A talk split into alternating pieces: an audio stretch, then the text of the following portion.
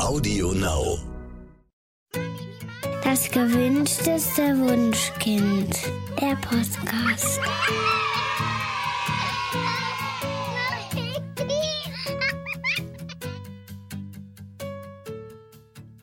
Hallo und herzlich willkommen zu Das gewünschteste Wunschkind, der Podcast. Heute mit Daniel Graf und Katja Seide. Auch wenn sich in den letzten Jahren und Jahrzehnten gesellschaftlich schon einiges in Bezug auf die Gleichberechtigung der Geschlechter getan hat, müssen wir leider trotzdem eindeutig feststellen, dass wir im Moment noch weit entfernt davon sind, dass alle Menschen geschlechtsunabhängig dieselben Chancen und Möglichkeiten haben. Daher ist es vielen Eltern heute wichtig, ihre Kinder für Geschlechtergerechtigkeit zu sensibilisieren. Wir wollen heute mit Susanne Mirau über dieses wirklich wichtige Thema sprechen, darüber, wie wir unsere Töchter bestärken können, damit sie die nächste Generation dem Ziel der Gleichberechtigung aller Menschen völlig unabhängig vom Geschlecht hoffentlich sehr viel näher kommt. Zunächst einmal herzlich willkommen, Susanne. Schön, dass du mal wieder bei uns bist. Hallo, ich danke euch für die Einladung. Susanne, du hast ganz frisch ein Buch im Bates Verlag geschrieben, das sich damit befasst, wie wir unsere Töchter stärken können und vor allen Dingen auch aufklären. Es heißt New Moms for Rebel Girls und ich möchte gern ganz zu Beginn mal einen Text daraus vorlesen, der mich beim Lesen sofort abgeholt und eine Seite in mir zum Klingen gebracht hat. Viele heutige Frauen und Mütter spüren in sich eine Unzufriedenheit mit ihrem Leben, ihrem Alltag. Sie fühlen sich hineingepresst in ein Leben, das vielleicht schon irgendwie gut ist, man will sich ja nicht beschweren, das aber an der einen oder anderen Stelle drückt. Wir können manchmal nicht einmal genau ausmachen, woher dieses Gefühl kommt, was uns da so belastet, denn wir kennen keinen anderen Entwurf und nehmen die Art, wie wir leben, als normal hin. Es gibt nur ein diffuses Gefühl des Unwohlseins in uns, das oft nicht näher bestimmt werden kann. Wir fühlen Ungleichheit und Benachteiligung, wenn ein Kollege bei gleicher Qualifikation vielleicht schneller aufsteigt. Und wir sind ein wenig genervt von dem Kollegen, der immer so flirty ist. Und wir empören uns, wie öffentlich mit Politikerinnen umgegangen wird, während ihre männlichen Kollegen ganz anders behandelt werden. Wir rollen die Augen, wenn wir mit Freundinnen über die lange Liste der Haushaltsaufgaben sprechen und schimpfen darüber, wenn unser Partner zu unemotional reagiert. Es gibt viele Punkte, die in uns das Gefühl entstehen lassen, es läuft nicht ganz rund. Und irgendwie scheint es damit zusammenzухängen, dass wir Frauen sind. Aber wir kennen auch keinen Gegenentwurf. Wir sehen vielleicht, dass sich viele Probleme im Alltag von Männern nicht oder anders stellen, aber wir haben diese Art des Lebens bisher nicht gelebt. Wir erleben an vielen Stellen bereits Freiheit, fühlen uns frei im Vergleich mit vergangenen Generationen, aber es ist nur ein begrenztes Maß. Ganz frei sind wir nicht. Ja, puh, das kann ich für mich tatsächlich bestätigen, dieses ganz diffuse Gefühl. Warum ist das eigentlich so, Susanne?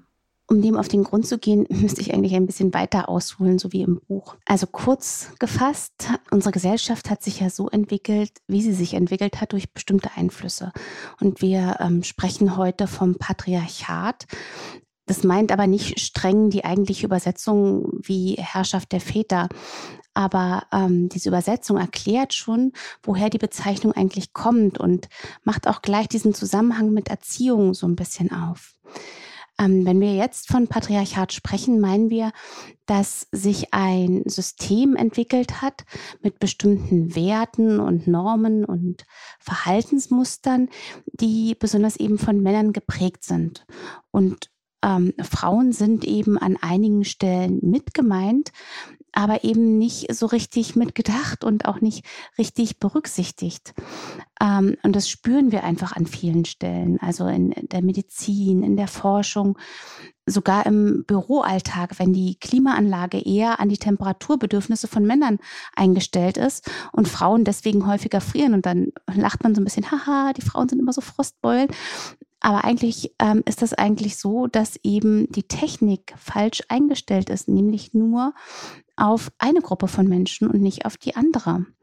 Und so gibt es eben ganz, ganz, ganz viele Beispiele und äh, darüber habe ich auch geschrieben, in welchen Bereichen die überall vorkommen. Nicht zuletzt haben wir ja auch in der Pandemie jetzt gerade eben gesehen, dass Frauen und insbesondere Mütter besonders unter den schlechten Rahmenbedingungen gelitten haben, ja, ähm, und immer noch die Folgen davon tragen. Also gerade Mütter sind eben mehr kurbedürftig jetzt, also waren sie vorher auch schon viel, aber jetzt eben noch mal mehr, ähm, weil sie eben auch mehr also unter anderem mehr Sorgearbeit auffangen mussten und eben auch von anderen negativen Rahmenbedingungen mehr getroffen sind. Ja, also es gibt ja auch die ganzen Begriffe Gender Pay Gap, Gender Care Gap, Gender Renten Gap und so weiter. Ne? Und also wir befinden uns, auch wenn wir es oft anders denken, in einer Gesellschaft, die eben den Mann besonders in den Fokus gerückt hat und wir nehmen diese Abweichung unangenehm wahr irgendwie, auch wenn wir manchmal gar nicht so genau beschreiben können, woher das kommt, ja, weil wir ja so aufgewachsen sind eben. Ähm, dann, äh, da würde ich dann gleich äh, noch ein weiteres Zitat aus deinem Buch vorlesen wollen, nämlich äh, von Seite 26, dass das so ein bisschen noch aufgreift und weiterführt. Ähm, da steht, Natürlich können wir als Erwachsene punktuell unser Verhalten verändern. Wir können sagen, wenn du deine Tochter stärken willst, dann lies ihr mehr ermutigende Geschichten über starke Frauen vor, die andere selbstbestimmte Wege gegangen sind. Kauf ihr eins dieser modernen Malbücher, in denen sie selbstbewusste Sätze gestalten kann und Frauen mit verschiedenen Körperformen. Und ja, es kann durchaus eine Unterstützung sein, wenn Kinder die Geschichten und Lebensentwürfe anderer Frauen hören und diese sich in ihren Köpfen festsetzen. So wie es auch helfen kann, wenn wir Methoden lernen, mit Stress besser umzugehen, damit wir unsere Kinder weniger anschreien. Aber auch dabei behandeln wir meist nicht das ursächliche Problem und kommen immer wieder in die Situationen, in denen wir unsere Techniken anwenden müssen, anstatt der eigentlichen Ursache, dem, was der Trigger anspricht, zu arbeiten und damit die für uns schwierige Situation generell abzubauen. Bewusstes Verhalten ist nur einer der Ansatzpunkte. Bevor wir aber zu einem bewussten Verhalten kommen, das auch authentisch sein soll, müssen wir die darunterliegenden Schichten betrachten, das unbewusste Verhalten, das Denken, die Prägungen. Ohne dies in Angriff zu nehmen, reproduzieren wir immer wieder das, was wir selbst gelernt haben und schränken damit den Erfahrungsraum unserer Kinder ein, grenzen aus, behindern eine Veränderung. Diesen Abschnitt ähm, halte ich äh, äh für total wichtig. Welches unbewusste Verhalten oder welche Prägungen meinst du denn damit eigentlich? als Eltern lesen und hören wir bestimmte Dinge und denken uns dann so, ja, genau so will ich das auch machen in unserer Familie. Aber so wie in diesem Beispiel ne, mit dem Schimpfen, ähm, ist es ja nicht so einfach, dass man sich vorgenommene Dinge dass man die einfach so umsetzen kann. Also viele kennen das ja, wenn sie sich vornehmen, dass sie weniger schreien oder schimpfen wollen und dann passiert es halt doch immer wieder. Und ähnlich ist das dann auch hier. Wir nehmen uns vor, dass wir die Kinder frei begleiten wollen und ihnen keine Rollenstereotype mitgeben wollen und sie nicht in bestimmte Vorstellungen hineinpressen wollen. Aber das Vornehmen können wir dann auch nur richtig umsetzen, wenn wir hinterfragen, woher kommt eigentlich diese Prägung, die uns dazu verleitet, das doch immer wieder zu machen. Ja, also es gibt ja diesen Spruch, ähm, Erziehung ist Vorbild und sonst nichts. Und da ist halt schon auch was dran. Also unser Verhalten im Alltag prägt unsere Kinder ja sehr. Ne? Nicht nur das, was wir sagen. Also wir sagen dann so Sätze wie Farben sind für alle da. Aber wenn unser Verhalten dem doch nicht entspricht, dann ähm, geben wir doch eine andere Botschaft mit, eine Ambivalenz. Und das nehmen unsere Kinder schon auch wahr. Deswegen ist es so wichtig, dass wir darauf schauen, was wir ganz konkret im Alltag machen und wie wir uns verhalten. Also wie verhalten wir uns, wenn wir mit anderen sprechen? Machen wir da vielleicht Unterschiede, wie wir mit Männern sprechen und wie wir mit Frauen sprechen? Ja, oder bewerten wir unterschiedlich, ähm, wie sich äh, die Frauen und Männer bewegen oder wie sie da sitzen? Ja, wenn, wenn in der Bahn ähm, eine Frau breitbeinig da sitzen würde, äh, reagieren wir da anders drauf als bei Männern? Ja, wird es bei Männern viel eher angenommen? Oder auch so ein typisches Beispiel, Frauen laufen nicht mit nacktem Oberkörper durch die Gegend, Männer schon im Sommer.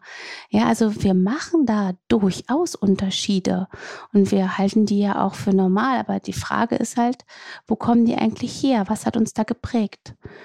Ja, ähm, ganz wichtiges Beispiel ist zum Beispiel auch, wie reden wir über Aussehen, ja, gerade in Bezug auf Schönheitsideale. Was geben wir da ähm, über unsere Einstellung preis durch die Worte und Sätze, die wir benutzen? ähm, darüber, ob man sich jetzt erstmal schön machen muss. Ja, was bedeutet schön machen? Schön machen bedeutet, du bist vorher nicht schön oder wie? Ja, äh, das heißt, wir müssen irgendetwas tun, uns schminken, frisieren oder so. Ähm, also das sind ja alles Sachen, mit denen wir etwas aussagen. Auch welche Worte benutzen wir sonst im Alltag? Also so Redewendungen, sowas, wenn wir zu einem Jungen sagen, sei kein Mädchen, ja, oder du Heulsuse. Ne, das ist ja sofort eine Abwertung von Mädchen sein oder Frau sein. Ja, das bedeutet ja, so solltest du nicht sein. Das ist irgendwie negativ, das ist schlimm.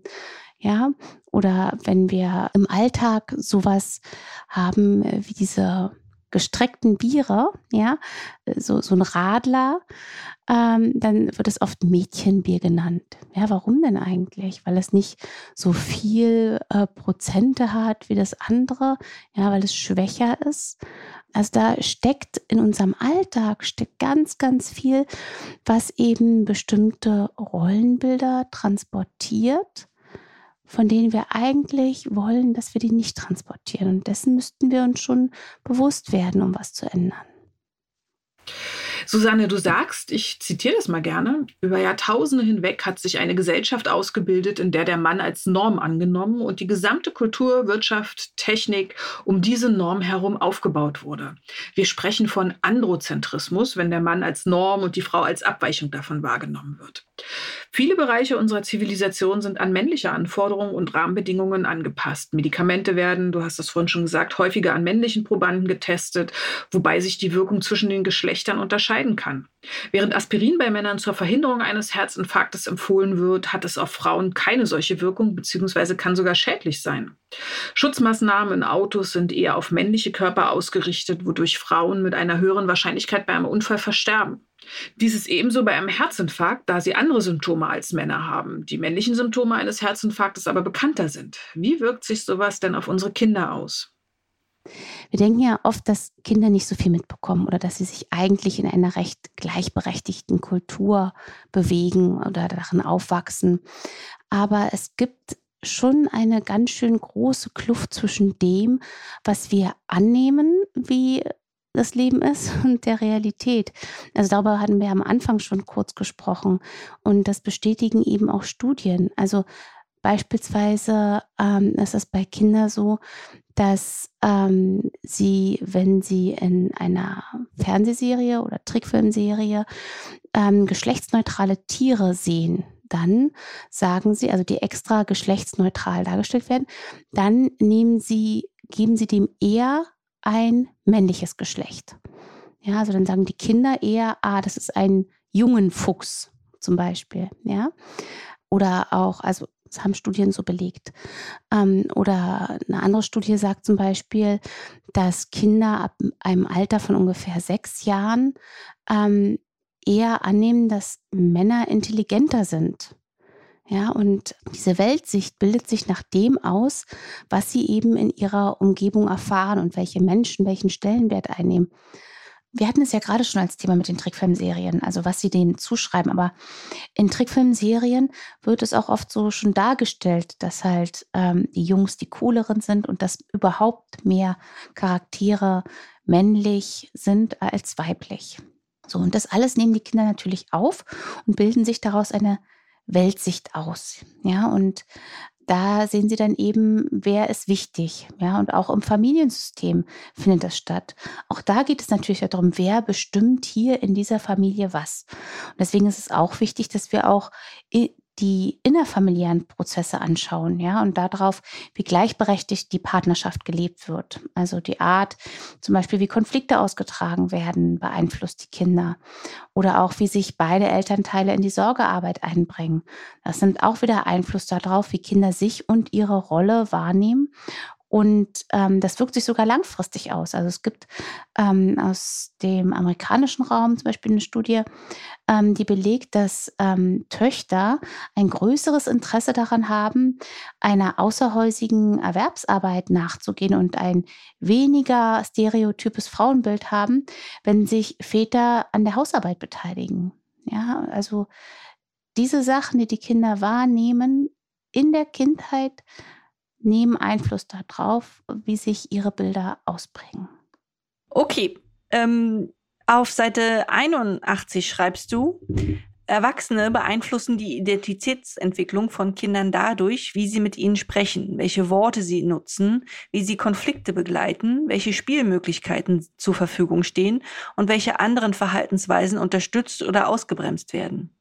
Die Soziologin Candace West und der Soziologe Don H. Zimmerman hat, äh, prägten den Begriff Doing Gender, dass Menschen bei all ihren Alltagstäglichkeiten ihr sozial erlerntes Geschlecht permanent konstruieren, was dazu führt, dass bestehende Geschlechterverhältnisse gestärkt werden. Da fällt mir tatsächlich ähm, auch eine Studie ein, äh, in der Väter gebeten wurden, mit ihren Töchtern und mit ihren Söhnen zusammen zu puzzeln. Und ähm, wenn sie mit den Töchtern spielten, dann redeten die Väter viel sanfter und freundlicher. Und wenn die Töchter beim Puzzeln nicht weiterkamen, dann gaben sie sofort Hinweise oder sie legten die Puzzleteile auch gleich selbst an die richtige Stelle. Und mit den Söhnen dagegen sprachen sie etwas kühler und fordernder und sie halfen auch nicht, sondern, und das fand ich interessant, ähm, sie zeigten Strategien auf, wie die Jungs dann doch noch selbst herausfinden konnten, welches Teil an welche Stelle gehört. Und dann warteten sie halt ab, bis die Jungs es geschafft hatten. Bei der Studie ging es um erlernte Hilflosigkeit, die durch dieses unbewusste Verhalten der Väter bei den Mädchen eben verstärkt wurde. Ich denke aber an dieser Stelle, also beim Doing Gender, kann man ganz gut ansetzen, um Töchter zu stärken, oder? Ähm, wie macht man das denn am besten, Susanne? Also die Einteilung in zwei streng voneinander getrennte Geschlechter ist schon mal schwierig auf verschiedenen Ebenen. Und ähm, auch die Zuordnung von bestimmten Verhaltensweisen, dann zu sagen, ähm, Jungs sind wild und äh, balgen gerne mit anderen herum und Mädchen sind empathisch und kommunikativ. Ne, zum Beispiel. Ne, das ist ja so, so ein typisches Bild, was irgendwie oft angenommen wird.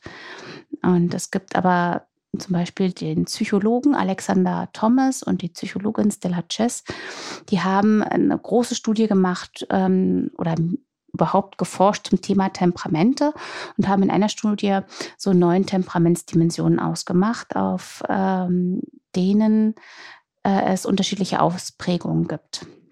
Ja, und die Menschen haben halt unterschiedliche Temperamentsdimensionen, sowas wie beispielsweise Aktivitätsniveau, Ablenkbarkeit, Reaktionsschwelle, Reaktionsintensität und so.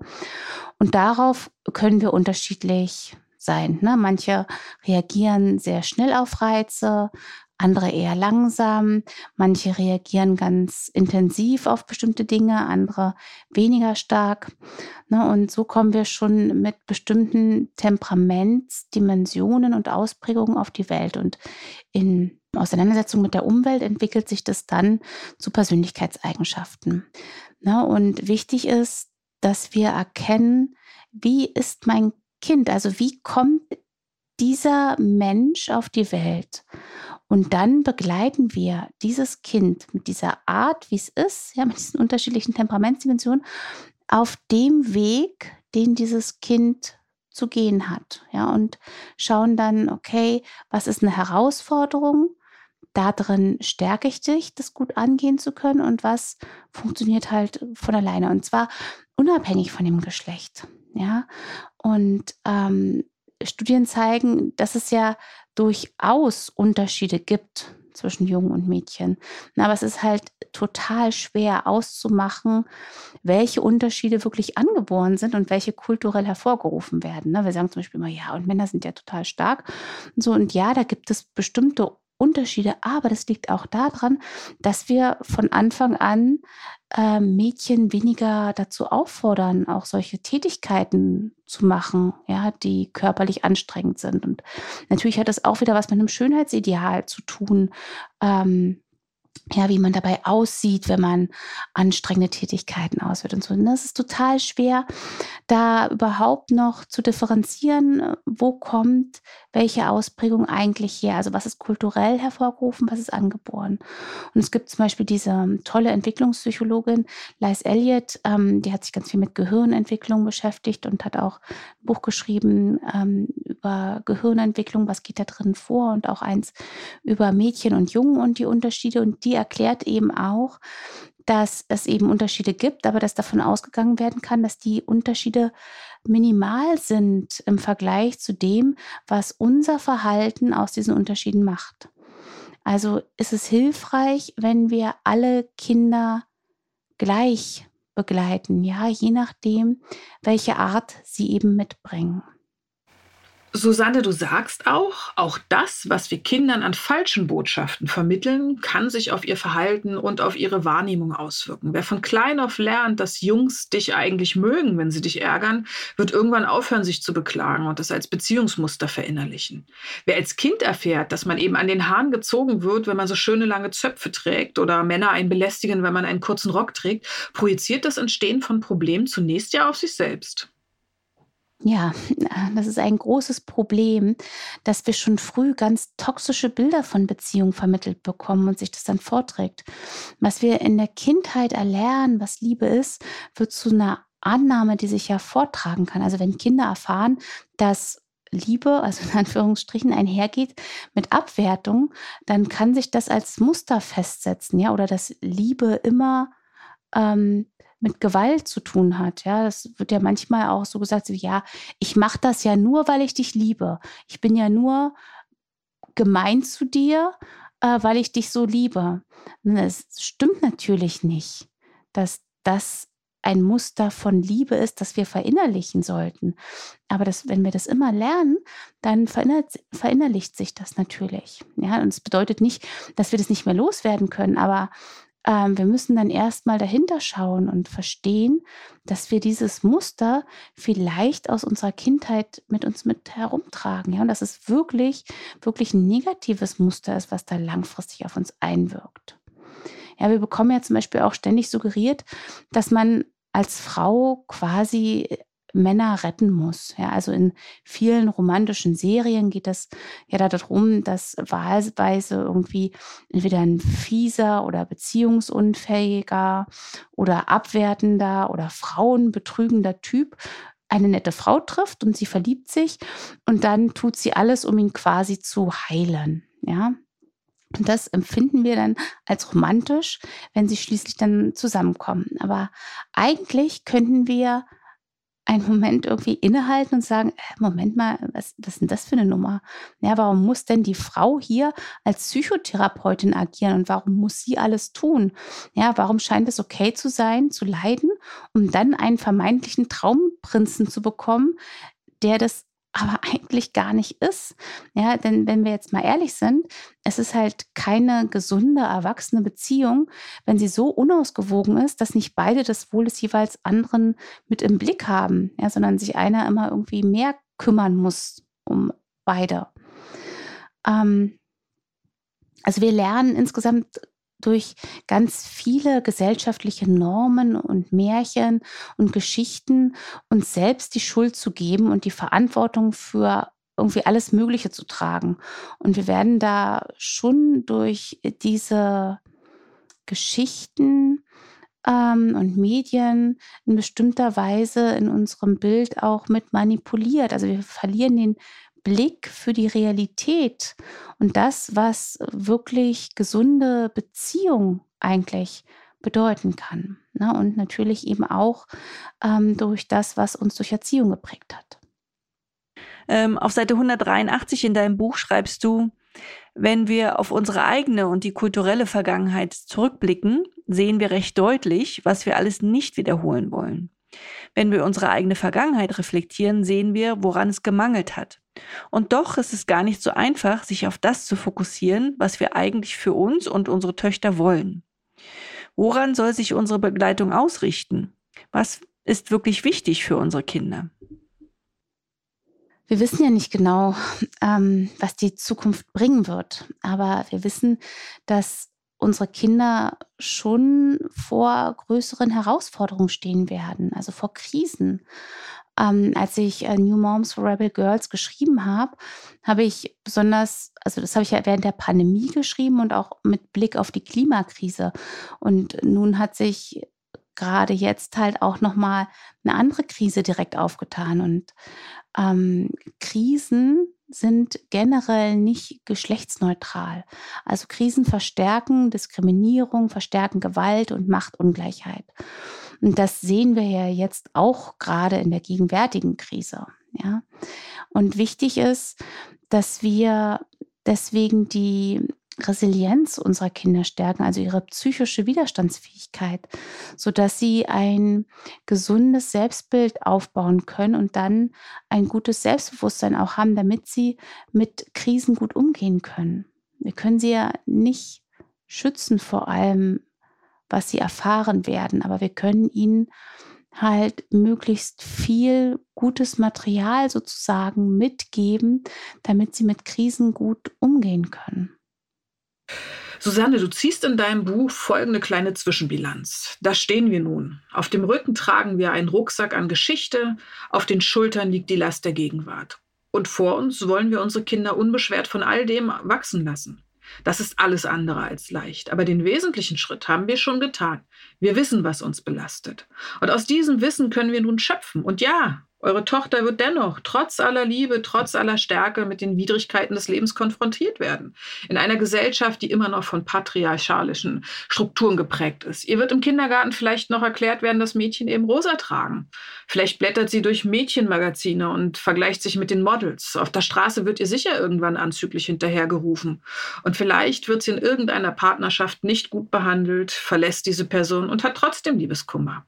Aber wir können unseren Töchtern eine Widerstandsfähigkeit mitnehmen, durch die sie leichter mit solchen Erfahrungen und Krisen umgehen können.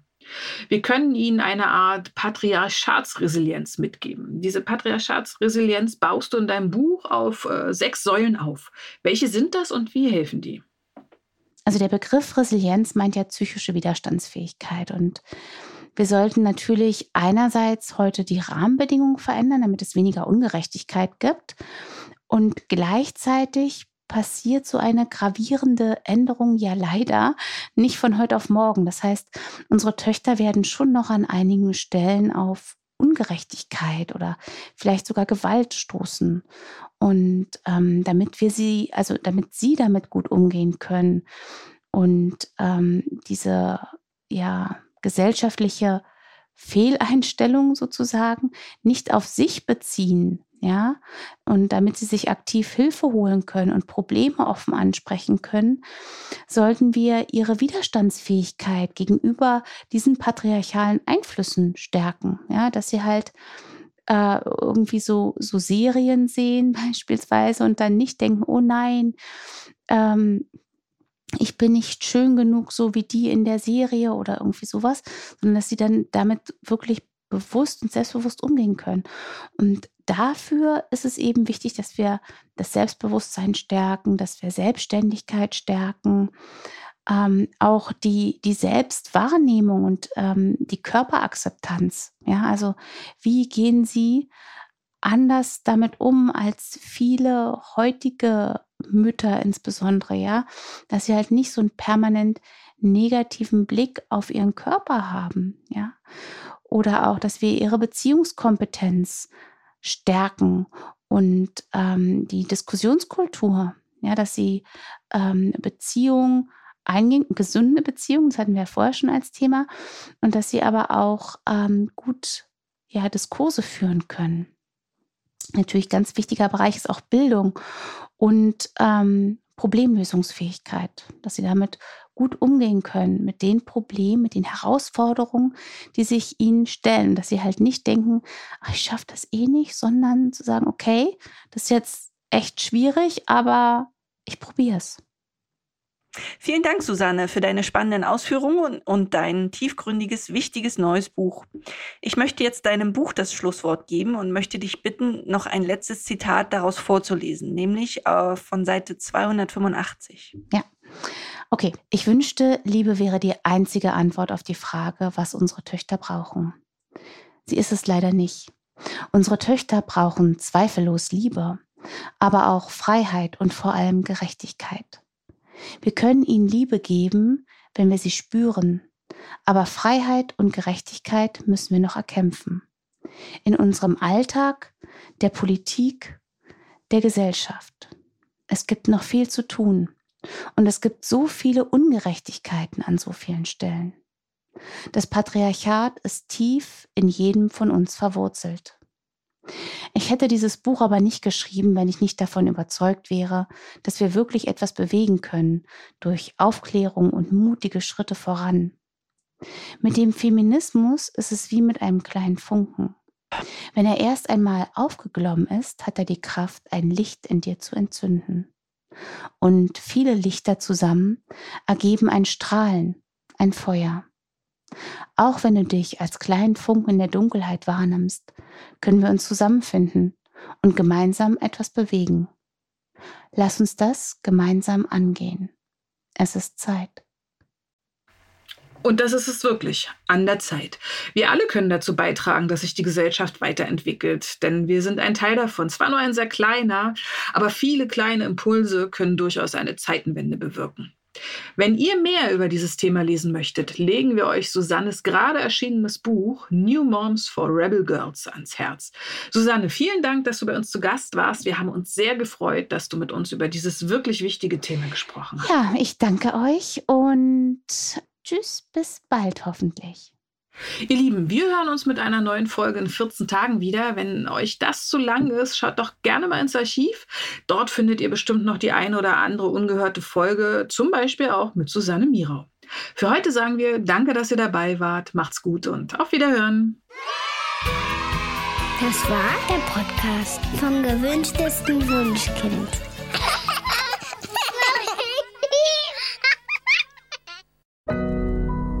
Audio Now.